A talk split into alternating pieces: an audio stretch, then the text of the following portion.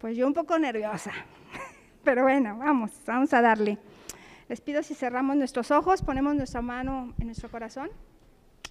Señor, disponemos este tiempo, Señor, para recibir tu palabra, Señor, para que tú nos hables, Señor, y esta palabra, Señor, quede, Señor, sembrada en nuestros corazones, Padre. Que nunca se nos olvide, Señor, lo que hoy vamos a escuchar, Padre. Te lo pedimos en el nombre precioso de tu Hijo Jesús. Amén.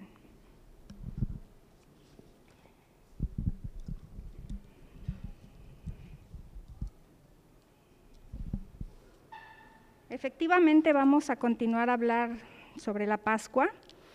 Este, sabemos que esta fiesta se celebra en recordatorio del éxodo, ¿verdad? Del pueblo de Israel que salió de Egipto, de su cautividad, y finalmente vino a quedar ya incorporado en el pueblo de Israel como una tradición, una tradición que año con año se conmemora. Les voy a pedir si me acompañan Éxodo 12.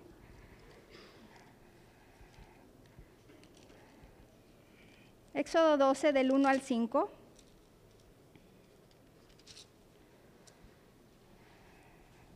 Habló Jehová a Moisés y Aarón en la tierra de Egipto diciendo, Este mes os será principio de los meses para vosotros, será este el primero en los meses del año. Hablad a toda la congregación de Israel diciendo, en el 10 de este mes, tómese cada uno un cordero según las familias de los padres, un cordero por familia. Mas si la familia fuere tan pequeña que no baste para comer el cordero, entonces él y su vecino inmediato a su casa tomarán uno según el número de las personas conforme al comer de cada hombre. Haréis la cuenta sobre el cordero. El animal será sin defecto, macho de un año. Lo tomaréis de las ovejas o de las cabras. Esta conferencia la titulé Las cuatro copas. Los israelitas tenían a detalle las instrucciones que debían seguir para celebrar la fiesta. Desde qué animal tenían que seleccionar en sacrificio, lógicamente que fuera sin defecto, sin mancha, las instrucciones que a su vez tenían que hacer con esa sangre de ese cordero, cómo se debía asar, qué hacer con las obras, cómo debían ir vestidos, la hora en la que se sacrificaría y les voy a platicar el significado de esas cuatro copas que celebraban los cuatro verbios utilizados en el mensaje de Dios a Moisés. La, uno, la, copa 1 hablaba de que los sacaré de la opresión egipcia e introduce la celebración de la Pascua. Es cuando se bebía la copa de vino tinto mezclado con agua. La segunda, los salvaré. Es una copa de juicio y de dolor y el Padre explica el significado de la Pascua. Aquí se da un lavado ceremonial de manos simbolizando la limpieza moral y espiritual. La tercer copa los redimiré con brazo tendido.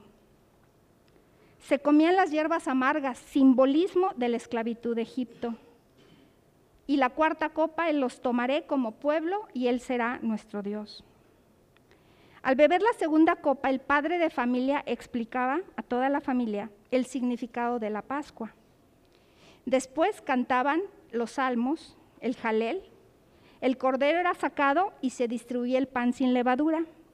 Se bebía entonces la tercera copa, que significaba el inicio de la comida, y las hierbas amargas con el pan sin levadura. Hagan de cuenta que ponían como unos recipientes al centro y entonces todos ahí este, ponían su pan y comían así las hierbas amargas. Y la cuarta copa era para terminar la celebración y dar fin al rito pascual. ¿Hasta aquí vamos bien? Entonces estamos hablando de cuatro copas, ¿verdad? Les voy a pedir si vamos a Marcos 14, 12.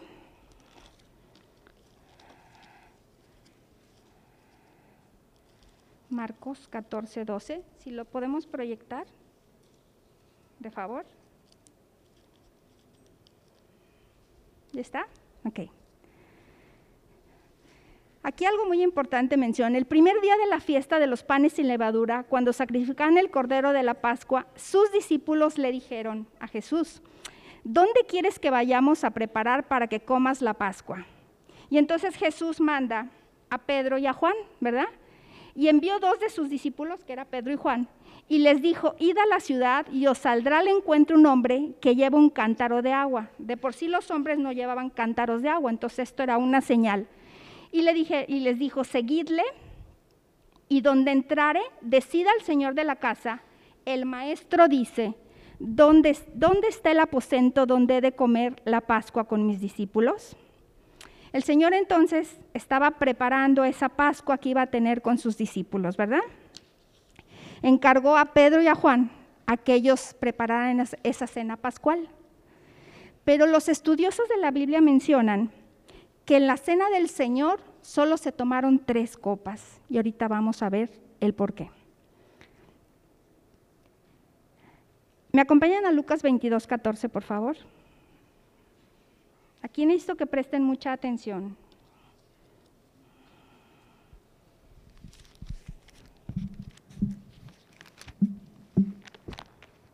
¿Todos tienen sus Biblias?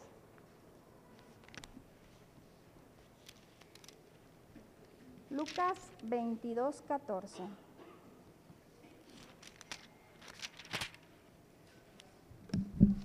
Cuando era la hora, se sentó a la mesa y con él los apóstoles y les dijo el Jesús, ¿cuánto he deseado comer con vosotros esta Pascua antes que padezca? Porque os digo que no la comeré más hasta que se cumpla en el reino de Dios. Aquí podemos ver cómo Jesús anhelaba tener esa Pascua con sus discípulos. Y habiendo tomado la copa, dio gracias y dijo, tomad esto y repartirlo entre vosotros, porque os digo que no beberé más del fruto de la vid hasta que el reino de Dios venga. Y tomó el pan y dio gracias y lo partió y les dio diciendo, esto es mi cuerpo que por vosotros es dado Haced esto en memoria de mí. Algo muy importante que aquí menciona Jesús es que no beberá más del fruto de la vid hasta que llegue el reino, el reino de Dios. Y entonces se preguntarán, bueno, ¿y qué pasa con el cordero, verdad? Él era el cordero. Él era el cordero. Esa era la última Pascua que él iba a celebrar. Y de acuerdo al evangelista Copa, eh, de acuerdo al evangelista Lucas, esta copa fue la que se tomó luego de la comida. Después de la cena lo hizo con la, con la copa, lo que implica que fue la tercera copa. En el Evangelio de Marcos y en el de Mateo aparece lo mismo.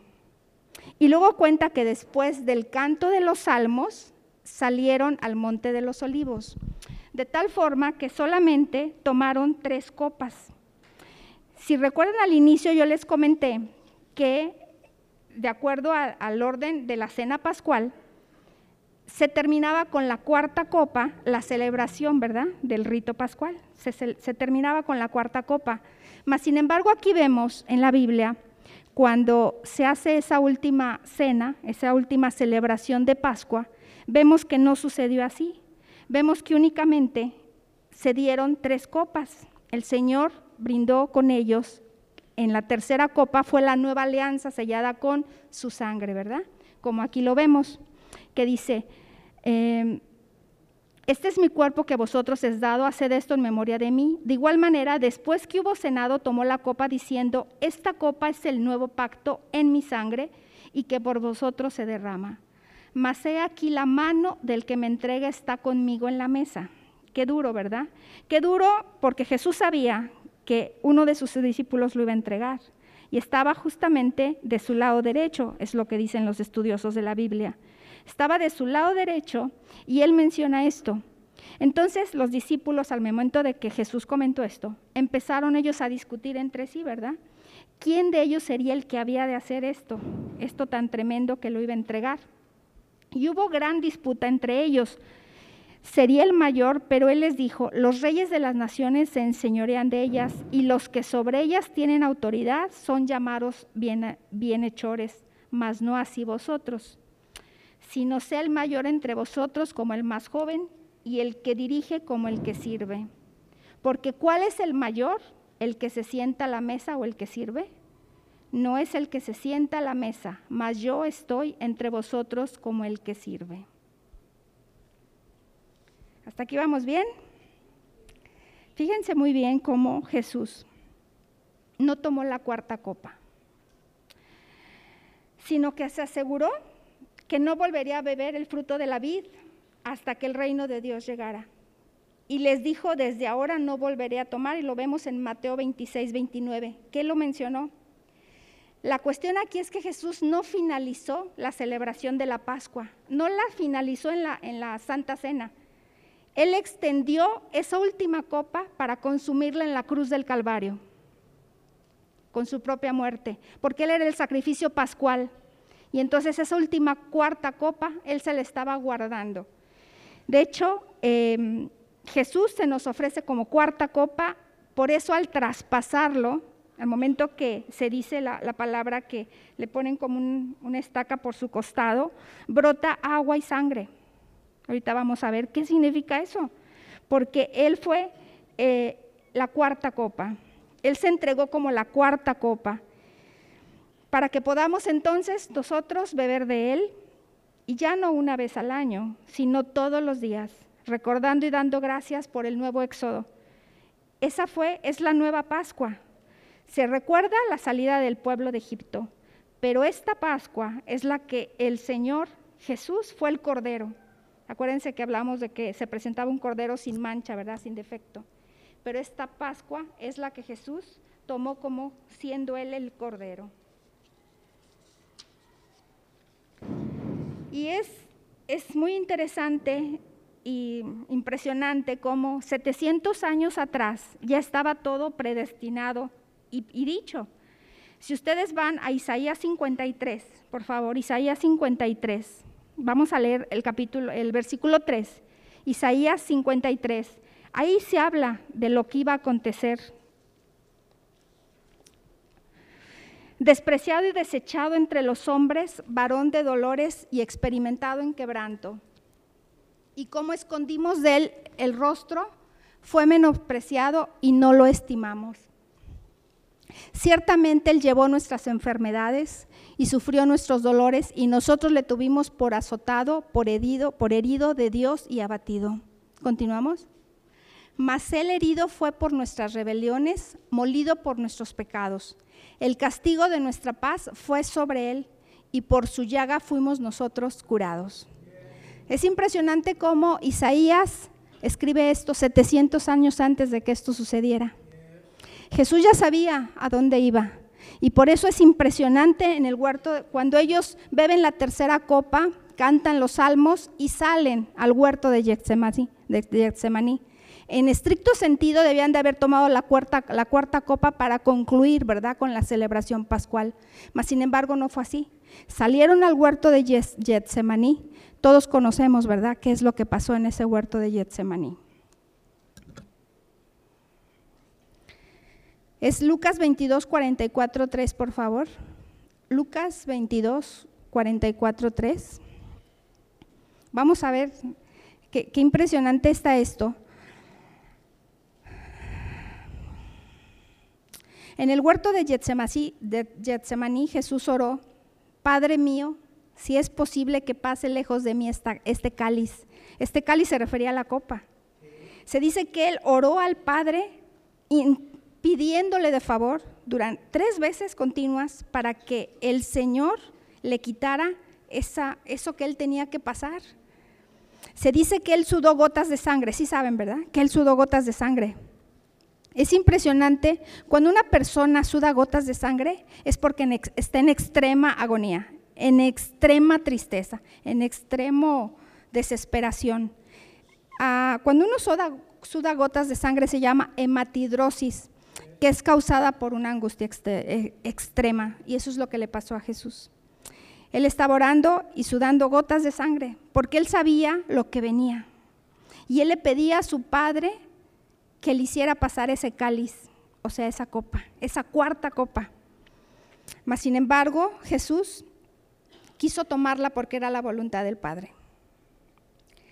En su oración Jesús estaba sometiendo de manera consciente, deliberada y voluntaria todos sus deseos humanos a la voluntad perfecta de Dios. Qué impresión. Que a pesar de que su carne le dolía, a pesar de que su carne decía lo que va a pasar, porque él sabía, se sometió a la voluntad perfecta de su Padre. Entonces, amados, Cristo es nuestra Pascua. Si hoy vamos a celebrar la Pascua un año más, gracias a Dios, es porque tenemos que recordar lo que padeció Jesús por ti y por mí. Porque Él fue a la cruz siendo santo, siendo un cordero santo. Mas sin embargo, Él se dio por nosotros. Él pagó hasta la última gota de su sangre por cada uno de nosotros.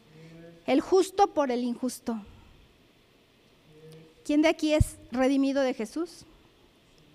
Jesús pagó el precio por ti y por mí. Él pagó el precio con precio de sangre.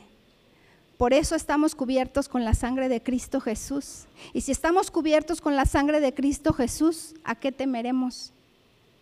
Él nos libertó, Él nos dio la vida eterna, Él nos dio la posibilidad de poder estar con Él a diario, de poder beber de esos ríos de agua viva que solo Él da. Pero Él fue la cuarta copa. A mí esto me impactó, porque la Biblia diario te da nuevos mensajes, porque el Espíritu Santo te habla de diferentes formas. Y cuando me dispuse a estudiar más sobre la Pascua, me impresionó cómo yo desconocía esto de las copas. No sé si alguien lo había escuchado ya, pero el hecho de que la cuarta copa fue Jesús para cada uno de nosotros, ahí es donde concluyó la verdadera fiesta pascual, porque Él se dio a nosotros. Cuando en su costado lo hirieron con esa lanza y salió agua y sangre, es justamente por eso. Cuando una persona pasa en extrema agonía, en extremo dolor, en extremo sufrimiento, eso sucede. Hay una combinación de agua con sangre en el corazón. Imagínate. Es impresionante.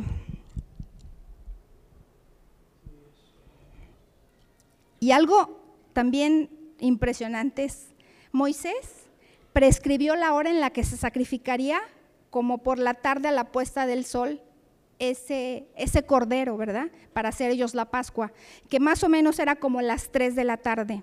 Eso nos lo dice en Deuteronomio 16.5, después yo les invito a que ustedes lo lean con calma.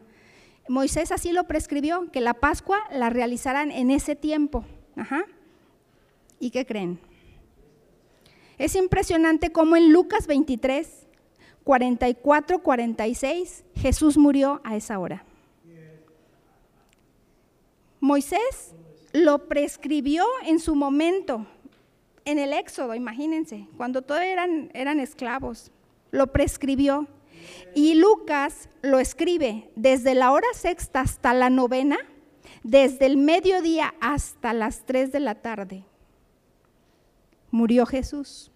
Lucas empleó el sistema judío para calcular el tiempo, o sea, todo estaba predeterminado como se había mencionado y como se había dicho. Es impresionante. Es impresionante cómo Jesús sabía lo que le esperaba. Yo creo que esto nos tiene que llevar a tener una reflexión y a no olvidar, porque a veces tendemos a olvidar, el precio realmente que pagó Jesús por cada uno de nosotros. Lo tendemos a olvidar con el tiempo.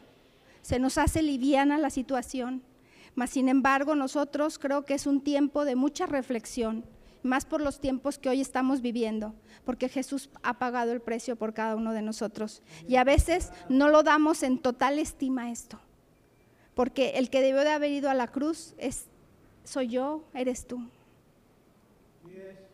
Y lo más impresionante es cómo Dios dio a su Hijo unigénito porque Dios nos ama, porque Dios quiere tener una iglesia gloriosa. Aquí habla que Jesús va a tener nuevamente esa cena con nosotros, ¿verdad? Cuando se establezca el reino milenario. Así va a ser, así va a ser. Dios va a volver, Jesús va a volver. Y es cuando vamos a tener esas cenas con el Cordero, ¿verdad? ¿Quién se alegra por eso? Están muy callados. Ahí es cuando vamos a tener esa cena con el Cordero. Y, yo sí les invito todo este tiempo antes de que vamos a hacer la celebración de la Pascua, que le pidan a Jesús que les revele la cruz en su vida. Porque a veces olvidamos lo que Él padeció, a veces olvidamos lo que Él sufrió, a veces olvidamos el precio que se pagó por cada uno de nosotros. Entonces yo les invito a todos los que hoy dicen ser redimidos por Cristo Jesús, que vivamos y tratemos de portar o ser portadores de su gloria. Porque yo creo que es la manera más genuina y que Él se pudiera poner tan feliz si nosotros día con día nos esforzamos por caminar en su camino, por caminar conforme a su palabra. No es fácil, ¿verdad? No es nada fácil. Mas, sin embargo, yo los invito a que podamos reflexionar en dónde estaríamos tú y yo si no hubiéramos conocido de Jesús. ¿En dónde estaríamos si nosotros no lo hubiéramos aceptado como el Señor y Salvador de nuestras vidas? ¿Dónde estaríamos? Seguramente no nos hubiéramos ni conocido. Mas, sin embargo, el Señor hoy nos recuerda eso. Yo la verdad es que estuve esta semana orando mucho para que Dios me dijera qué poderles hablar, porque es una gran responsabilidad poder exponer su palabra. Pero yo lo que les puedo decir es que cuando la cruz de Jesús se revela tu vida, tiene que haber un cambio en tu vida. Si la cruz de Jesús no se ha revelado a tu vida, amado, es porque no has tenido esa revelación de lo que el precio que Él pagó por ti. Y seguimos jugándole al vivo. Pero nadie nos podemos esconder de Dios. Nadie. En lo oscurito el Señor nos ve. Entonces yo te invito a que no te olvides de esto. A que realmente valores lo que Jesús pagó por cada uno de nosotros. Y no solo eso, sino que compartamos aquellos que aún no saben lo que Jesús vivió y que hoy sigue vigente y que hoy Jesús quiere atraer cada día a más personas que doblen sus rodillas y que acepten al Señor como el Señor de sus vidas. Porque solamente en Él tenemos la tranquilidad de tener la vida eterna. Porque solamente en Él tenemos la verdadera salvación. A mí me impacta cómo tantas y tantas personas tratan de buscar la solución en otras cosas, sus respuestas a muchas cosas. Y hay una cantidad de teorías y de filosofías absurdas. Y la gente está cegada siguiendo esas filosofías absurdas. La pregunta es, la iglesia de Dios, ¿qué estamos haciendo? ¿Qué estamos haciendo para ser esos portadores de gloria? Esas personas que seguimos adelante compartiendo el amor de Cristo Jesús en nuestras vidas, porque estamos agradecidos de lo que Él hizo, ¿verdad? Yo te invito a que te pongas de pie. Nachito, si eres Nachito. Ah, bueno. es que te dicen moreno, ¿va? Morenazo de fuego. Bueno, que me ayudes. Vamos a cerrar nuestros ojos.